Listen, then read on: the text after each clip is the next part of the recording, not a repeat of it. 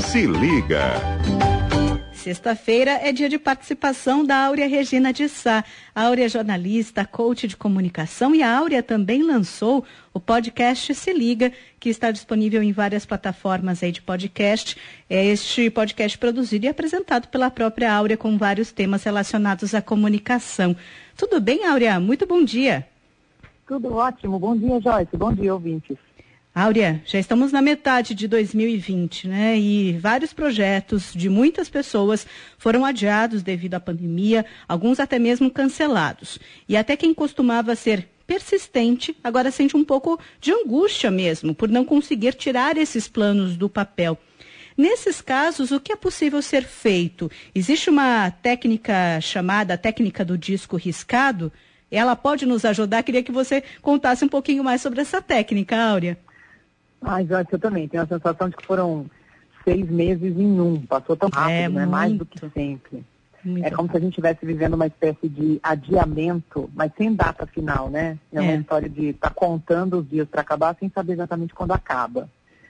E isso pode provocar ansiedade, angústia, também uma sensação de pesar, né? um certo lamento por aquilo que não foi feito, não pôde ser terminado.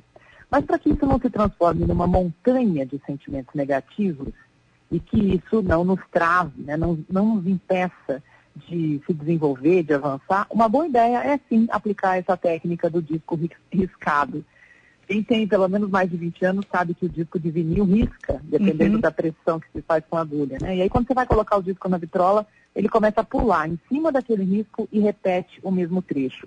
Então a dica é repita para você o que realmente você quer para não entrar no ciclo da desistência. Por tudo que a gente tem vivido nos últimos meses, eu não acho nenhum absurdo pensar em desistir de algum projeto. Dá perfeitamente para entender por que, que isso acontece. Mas a pergunta é, será que vale a pena? Uhum. Desistir pode até ser muito mais fácil, porque é como se você colocasse uma pedra em cima daquilo e pronto, não faço mais nada. Agora, o desafiador mesmo, aquilo que tira a gente do lugar comum, é pensar num novo formato para cada objetivo. Então, em vez de praticar o verbo desistir, pensando na possibilidade de praticar os verbos flexibilizar, adaptar. Não tem um ideal? Transforma. Não dá para ser presencial? Faz online. Tudo isso vai exigir da gente muito esforço, criatividade, mudança de hábito e uma dose extra de disposição. E repetir para você mesmo aquilo que você quer te coloca no momento presente, te desperta para a realidade e pode sim te impulsionar para realizar. Joyce, o movimento é esse. E durante esse processo, Áurea, eu imagino que seja necessário escutar esse próprio vocabulário para entender se a comunicação está sendo usada para favorecer nessa busca do objetivo. É por aí? É, se escutar é muito importante para tentar ouvir, por exemplo, uma voz da reclamação. Hum. Então é fundamental também entender onde está essa insatisfação, em que ponto do processo está a sensação de frustração porque aí você consegue trabalhar isso, né? não dá bola para isso, só vai adiar mais ainda a resolução da questão. E quando perceber esse vocabulário negativo, desanimado, o que eu sugiro é faça de propósito, fale diferente, para que isso ajude a mudar o seu grau de bem-estar, mas de uma forma intencional, né? Não assim, eu vou esperar me sentir bem para começar a ter um vocabulário positivo. Hum. Ao contrário, comece a fazer, a produzir o vocabulário positivo para que esse bem-estar aconteça em vez de lamentar que não é como você gostaria, é, a gente tem que contribuir com a gente mesmo para que tudo isso seja diferente. Né? Então, tome distância do problema para ver melhor. Comece a estabelecer palavras de ação para você mesmo. Palavras que façam você avançar, como vá e faça, ou você vai conseguir. Comece, haja. Né? O movimento tem que ser de dentro para fora, já. E se apesar disso tudo, desse movimento, Áurea, aparecer uma sensação de desânimo, de cansaço, porque os dias estão difíceis, o que, que você recomenda, Áurea?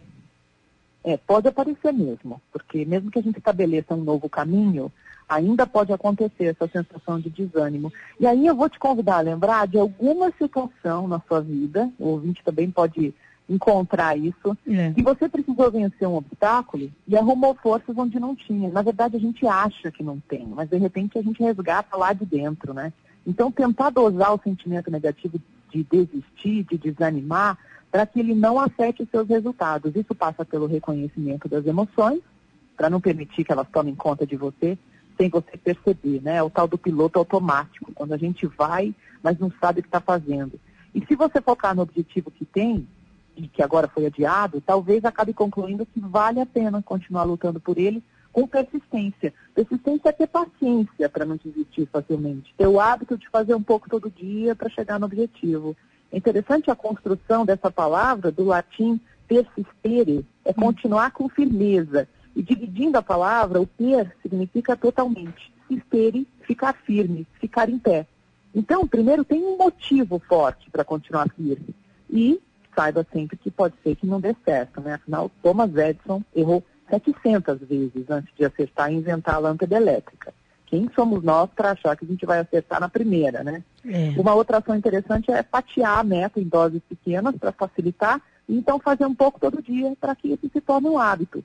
Comemorar também as pequenas conquistas é ótimo, porque isso dá um, uma dose maior de motivação e também descansar um pouquinho para renovar as forças e continuar tentando. Isso ajuda a criar formas de se adaptar à nova realidade e ser flexível. Acho que a palavra de ordem agora é isso. Se adaptar, ser flexível, não vale a pena dar murro em ponta de faca, não. Isso não é persistência, isso é insistir em algo que pode não ser o ideal. E aí só vai desgastar, aí volta o ciclo de desânimo. Uhum. Então, para frente, para frente é para onde se anda. É um exercício diário, Áurea, e muitíssimo obrigada por nos ajudar a ter base nesse caminho. Todos nós seguimos, então, cada um com a sua realidade dentro desse contexto que está atingindo todos nós, mas é um exercício diário para todos nós. Muitíssimo obrigada por essas dicas, hein, Áurea? Obrigada também pelo espaço, Joyce. Ótimo final de semana para todos.